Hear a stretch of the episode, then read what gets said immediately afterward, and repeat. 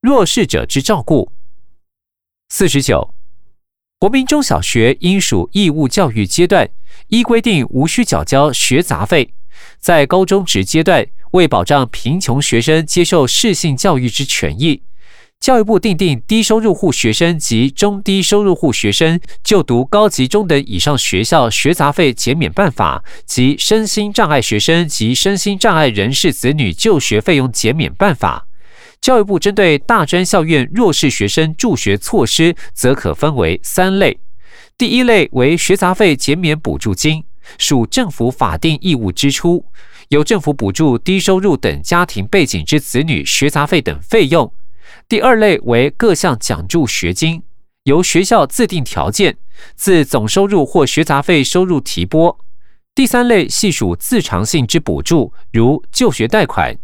教育部依学生经济状况补贴利息。自二零零九年起，鉴于国际间金融海啸，未免学生因家庭经济变故失学，教育部订定就学安全网计划，提供失业家庭子女补助、紧急纾困助学金。五十，为因应外籍配偶及跨国婚姻所面临的问题，并协助外籍配偶尽快适应在台生活，稳定跨国婚姻家庭，于二零零三年订定外籍与外籍配偶照顾辅导措施。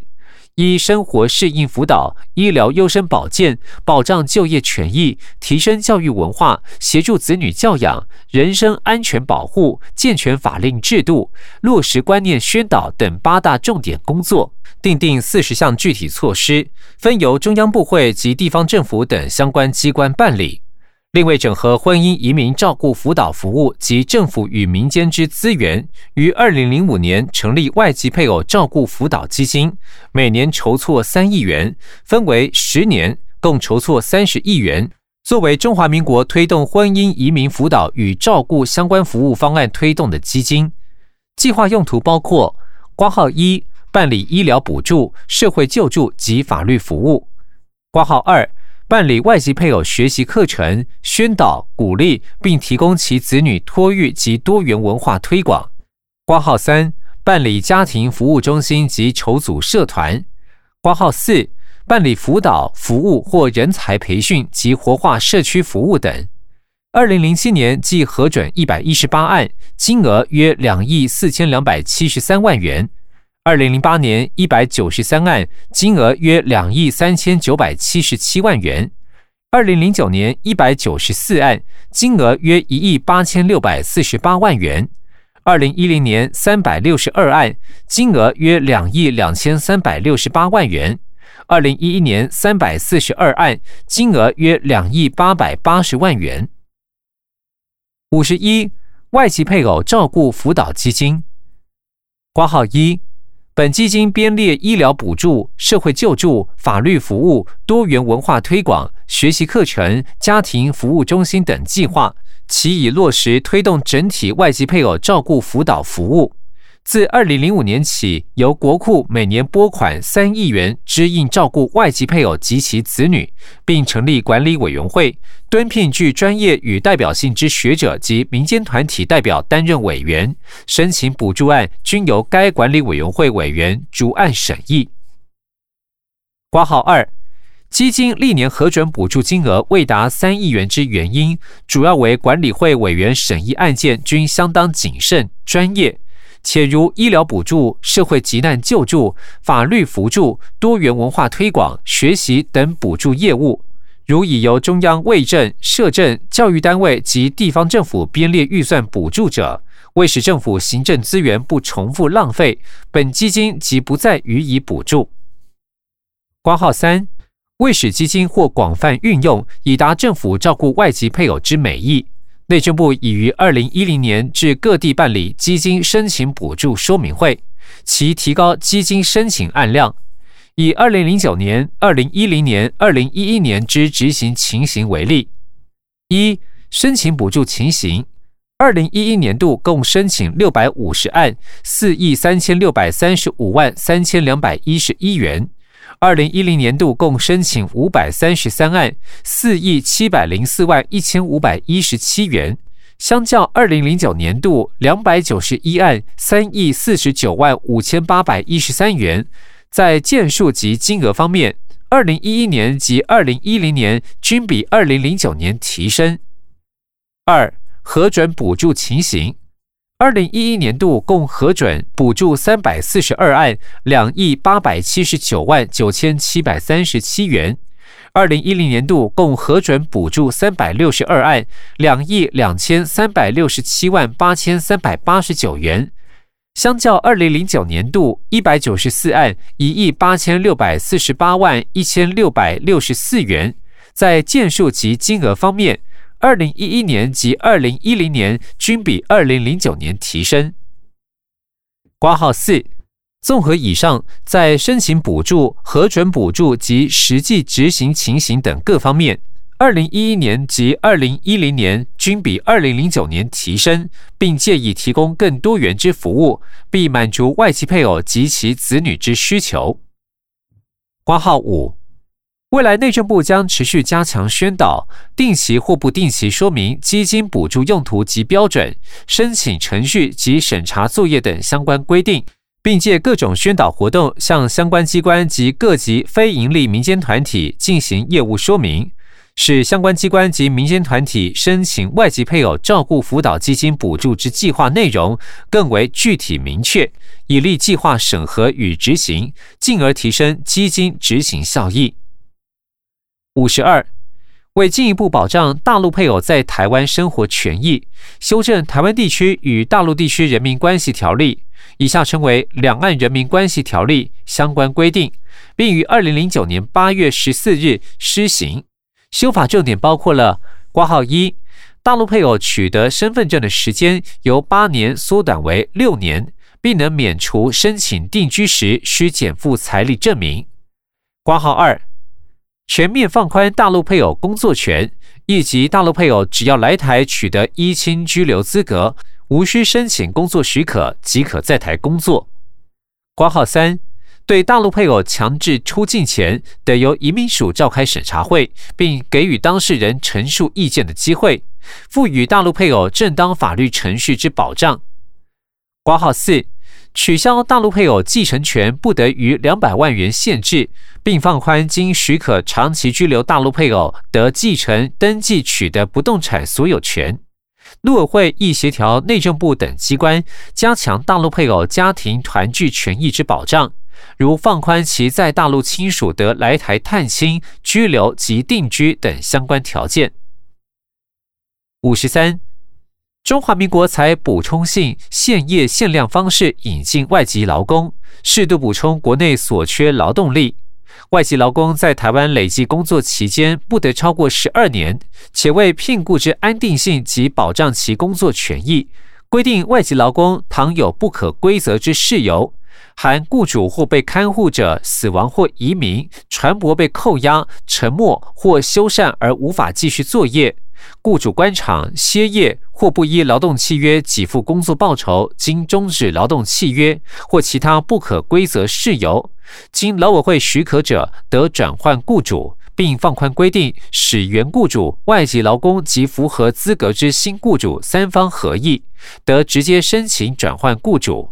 另原雇主因违规经劳委会废止许可，外籍劳工得透过公立就业服务机构媒合或与媒合资格之新雇主双方合意转换，且不受原工作类别限制。二零零八年二月二十七日至二零一一年十二月三十一日，外籍劳工转换雇主总计十三万九千六百一十九人，转换成功率百分之九十，统计如表十一。此处配表格一张，表格上方说明为表示一外籍劳工转换雇主统计资料。向公立就业机构登记转出上代转换总人数五百零七人，比率百分之零点四，其中家庭类三百九十六人，产业类一百一十一人。转换未成功总人数一万三千零八十三人，比率百分之九点四，其中家庭类九千三百三十八人，产业类三千七百四十五人。转换成功已申请接续聘雇许可。总人数十二万六千零二十九人，比率百分之九十，家庭类十万六千九百一十四人，产业类一万九千一百一十五人，总计总人数十三万九千六百一十九人，比率百分之百。其中家庭类十一万六千六百四十八人，产业类两万两千九百七十一人，转换成功率百分之九十点三，其中家庭类百分之九十一点七，产业类百分之八十三点二。资料来源：行政院劳工委员会职业训练局资讯室资料会诊统计及外籍劳工转换雇主网络作业系统。回本文五十四依入出国及移民法第二十三条第一项第一款但书规定，外国人在我国从事救辅法第四十六条第一项第八款至第十款工作之配偶，已排除得申请居留。对于从事专门性或技术性之外国专业人员及从事非技术性及体力工作之外籍劳工，其息卷居留有不同之规范。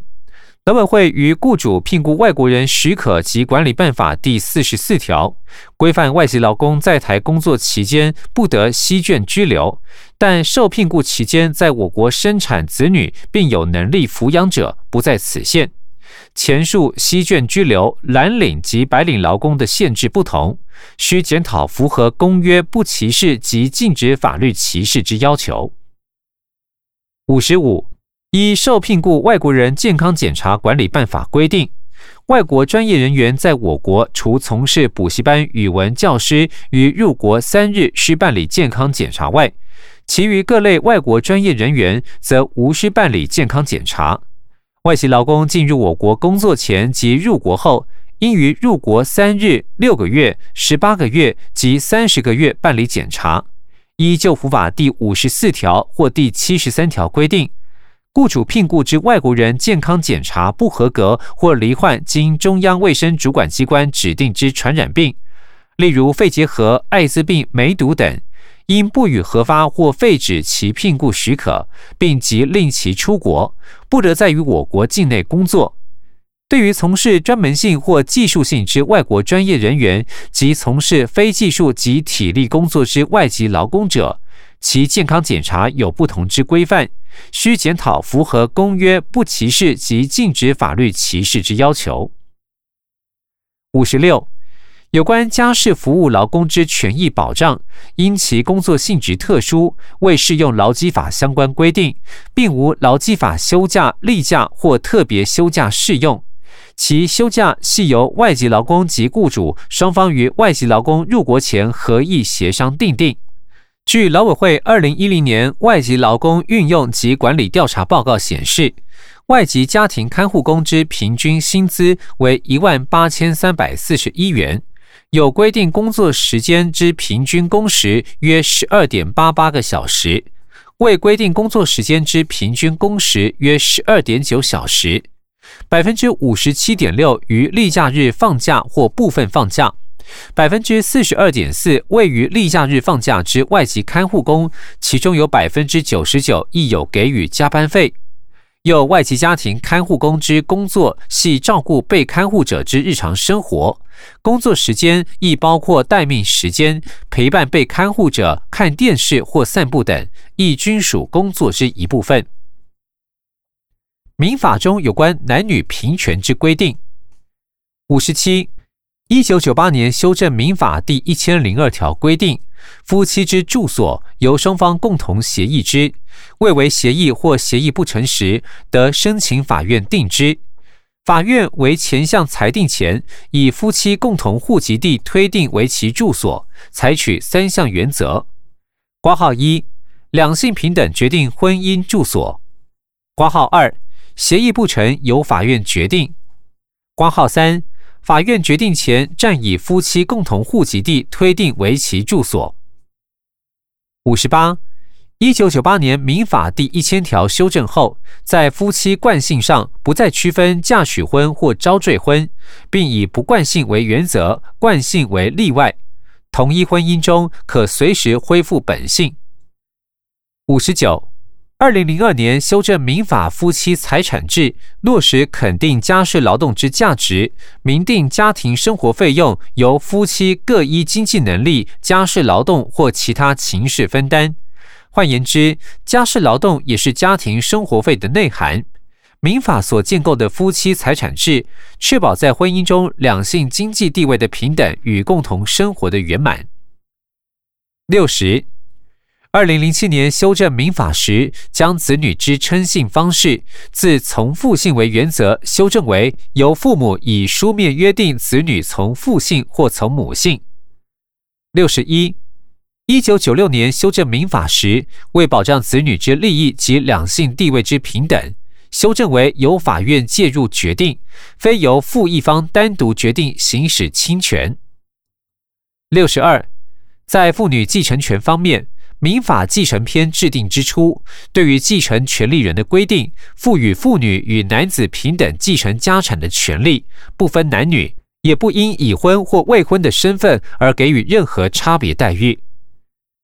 广电媒体促进性别平权之作为及违反之处罚。六十三，鉴于电视节目内容播送性别议题涉及多元价值判断。为促进广电节目广告内容尊重性别、消除歧视、偏见、刻板印象，进而呈现性别多元角色形象，国家通讯传播委员会（下称通传会）于二零一零年十一月订定广电媒体制播性别议题内容原则，从不得违法、避免低俗表现、避免歧视、偏见、刻板印象及积极促进性别平权等面向进行规范。本原则已透过相关工会、学会转至业者，要求广电媒体自律，于节目广告内容落实性别平权精神。通传会于二零零七年至二零一一年间，针对涉及性或性别议题且依广电法令核处之广电内容案件统计，如表十二。此处配表格一张，表格上方说明为表十二。二零零七年至二零一一年，依广电法令核处且涉及性或性别之广电内容案件统计；二零零七年至二零一一年，无线广播涉及伤害儿少身心健康件数分别为零件、零件、零件、零件三件；妨碍公序良俗分别为零件、零件、零件七件及四件。罚还分别为零、零、零、两百零七万元以及一百三十五万元。二零零七年至二零一一年，无线电视涉及违反节目分级件数分别为零件、两件、四件、零件、一件；伤害儿少身心健康分别为零件、零件、一件、一件、零件；妨碍公序良俗均为零。罚还分别为零、三十万元、一百三十六点五万元、十五万元以及四十二万元。二零零七年至二零一一年，卫星广播电视涉及违反节目分级件数分别为十五件、九件、三件、四件、零件；伤害儿少身心健康分别为零件、零件、一件、一件、零件；妨碍公序良俗分别为。三件、两件、一件、四件、两件，罚还分别为两百九十万元、三百五十万元、八十万元、三百三十万元以及四十万元。资料来源：国家通讯传播委员会核处记录。回本文：推动性别主流化。六十四，中华民国业已订定各部会推动性别主流化实施计划。二零一零年至二零一三年，推动办理性别主流化的六大面向工作，包含性别统计、性别分析、性别预算、性别影响评估、性别意识培力及性别平等机制等，将不同性别观点纳入政府各项立法政策、计划及方案制定，并落实于预算编列及资源分配决策。并修正行政院所属各机关中长程计划编审办法及行政院所属各机关主管法案抱怨审查应注意事项，规定法案与中长程计划于呈报行政院审议前，需进行性别影响评估。消除传统风俗对女性歧视之相关措施。六十五，内政部为落实行政院二零零四年一月通过妇女政策纲领所揭示改革去贬义歧视女性之民俗疑点观念，落实两性平权，以推动下列工作：括号一，二零零七年制定祭祀工业条例。有关祭祀工业之继承，不再完全排除女性担任派下员及财产继承人之权利。括号二，二零零九年修正韩班大臣至圣先师孔子奉祀及纪念要点，明定大臣至圣先师奉祀官由孔子后裔承袭，不再限于嫡系义孙。挂号三，二零一零年成立丧葬礼仪研究改进专案小组。提出不服性别平等丧礼仪节之调整做法，严拟多元家庭类型太样及丧礼服务人员治丧协调注意事项。挂号四，编撰现代国民丧礼专书，推广性别平等之普世价值。适龄及学龄儿童就学率六十六。一百学年度，二零一一年八月至二零一二年七月之六岁适龄儿童就学率为百分之九十九点五七，其中男生为百分之九十九点五五，女生为百分之九十九点五九，男女相差零点零四个百分点。近五年六岁适龄儿童就学率皆已达百分之九十九以上。至于一百学年度之六岁至十一岁学龄儿童就学率为百分之九十七点八七，其中男生为百分之九十七点九，女生为百分之九十七点七六，男女相差零点二一个百分点。近五年来，学龄儿童就学率皆维持在百分之九十八上下。此处配表格一张，表格上方说明为表十三：适龄及学龄儿童就学率。九十五至一百学年度六岁适龄儿童就学率平均分别为百分之九十九点零二、百分之九十九点一六、百分之九十九点三二、百分之九十九点三一、百分之九十九点四七、百分之九十九点五七。其中男性分别为百分之九十九点一一、百分之九十九点一二、百分之九十九点三五、百分之九十九点二七、百分之九十九点四零、百分之九十九点五五；女性分别为百分之九十八点九三、百分之九十九点二零、百分之九十九点二九、百分之九十九点三六、百分之九十九点五五、百分之九十九点五九。六至十一岁学龄儿童就学率平均分别为百分之九十七点七七、百分之九十七点七九、百分之九十七点七四、百分之九十八点零一、百分之九十七点九五、百分之九十七点八七。其中男性分别为百分之九十七点八三、百分之九十七点八七、百分之九十七点八三、百分之九十八点零九、百分之九十八点零四、百分之九十七点九七；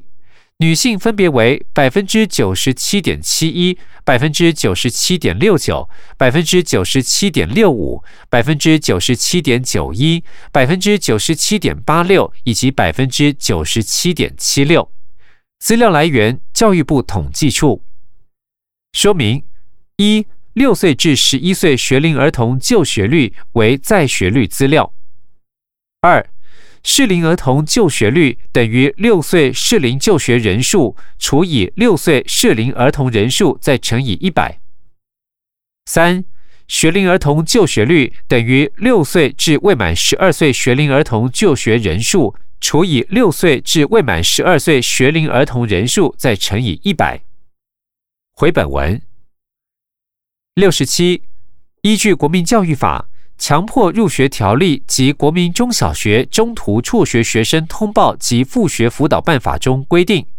中辍生系指六岁至十五岁学生有未经请假、不明原因未到校上课达三日以上者。而学生发生中辍时，需协寻及协助复学与辅导。此处配表格一张，表格上方说明为表十四：国民中小学学生之上辍率。九十五至九十九学年度，上辍率分别为百分之零点零七六、百分之零点零五六、百分之零点零四四、百分之零点零四一以及百分之零点零四三。其中男生分别为百分之零点零八零、百分之零点零五八、百分之零点零四四、百分之零点零四三、百分之零点零四三。女生分别为百分之零点零七二、百分之零点零五三、百分之零点零四四、百分之零点零三九、百分之零点零四四。资料来源：教育部训育委员会。说明：上错率系指当学年结束时仍在错的学生除以国民中小学学生总数。二。一百学年度因尚未结束，故无法统计出全学年度状况。回本文六十八，子女国籍之移转，请参考公约第二十三条。中华民国刑法以下称为刑法妨害性自主之规定及修法方向。六十九，刑法对于违反性自主罪定有专章。凡对男女以强暴、胁迫、恐吓、催眠术或其他违反其意愿之方法而为性交或猥亵者，自需负担强制性交或猥亵之罪责；倘有以两人以上共同犯之等加重事由，更需负担加重强制性交或猥亵之罪责。因而致人于死或重伤及故意杀害被害人或使其受重伤者，亦有各该罪之加重结果犯及结合犯之处罚规定。又对于未满十四岁及十四岁以上未满十六岁之男女性交或猥亵，另有加重处罚之规定。对配偶犯强制性交或猥亵罪者，以告诉乃论为附加诉追条件。七十。二零一零年二月发生一起六岁女童遭性侵事件，检方依最轻本刑七年以上之加重强制性交罪起诉，一审法院却以未违反女童意愿为由，改依三年以上十年以下的与未满十四岁男女性交罪，判处三年两个月徒刑，引发舆论不满。同年八月，最高法院审理另一件三岁女童遭性侵事件，以客观上被告有无强暴、胁迫、恐吓、催眠术或其他违反被害人意愿之客观行为有待查明为由，发回更审。上开两判决引起舆论挞伐，民众发起白玫瑰运动，表达对于陈审法官之不满及对司法之不信任，并推动刑法强制性交罪章之修法。最高法院随即做成九十九年度二零一零年第七次刑事庭会议决议，就对于未满七岁之被害人为性交之犯行，均论以刑法第两百二十二条第一项第二款之加重违反意愿性交罪。第四条七十一，中华民国虽非公约缔约国，为人将遵守公约之义务。如发生沿用或终止缩减公约权利之规定时，将通知各国政府及相关国际组织。七十二，中华民国目前并未推动反恐立法。中华民国曾经实施过的广泛性缩减公约权利之做法。七十三。以往为了因应战争而于一九四二年施行的国家总动员法，一九四八年实施的动员戡乱时期临时条款，一九四九年宣告实施戒严，以及实施相关的总动员体制、动员戡乱体制与戒严法制，直到二零零四年废止国家总动员法，一九九一年宣布终止动员戡乱时期，一九八七年宣布解严。期间分别长达六十一年、四十三年及三十八年，是广泛性的缩减公约的权利。至于部分缩减本公约权利者，有因应死伤惨重的九二一大地震而由总统于一九九九年九月二十五日发布的执行救助、安置及重建的紧急命令，及行政院订定的中华民国八十八年九月二十五日紧急命令执行要点。紧急状况之宪法机制可分为戒严及紧急命令两种，分别规定在宪法第三十九条、第四十三条、宪法增修条文第二条第三项及戒严法。七十四，以往国家总动员体制、动员戡乱体制及戒严法制之下，政府可以总动员、动员戡乱以及戒严之名义，对于人民之各种权利予以缩减。最高司令官掌管司法与地方行政事务，并指挥司法官员及地方行政官员。军事审判权亦包括一般人民在内，生命权、集会结社、游行请愿、言论、讲学、著作、出版、宗教活动、罢工、秘密通讯、隐私、居住迁徙、公正公开审判权、人身自由等公约权利均受军事管制，欠缺妥适保障或无法正常行使。七十五。解严后的一九九零年，总统依据赦免法对美丽岛事件受刑人实施特赦及复权。一九九五年及一九九八年，政府依据戒严时期人民受损权利回复条例、戒严时期不当叛乱及匪谍审判案件补偿条例。对于戒严时期权利受侵害之人民，给予回复资格、发还没收之财产、请求国家赔偿、发放补偿金、回复受损名誉之救济与补偿等救济方式，并由政府与私人出资成立基金会，从事各种有助于平反权利受侵害者名誉及促进台湾社会民主发展之调查、纪念及学术活动。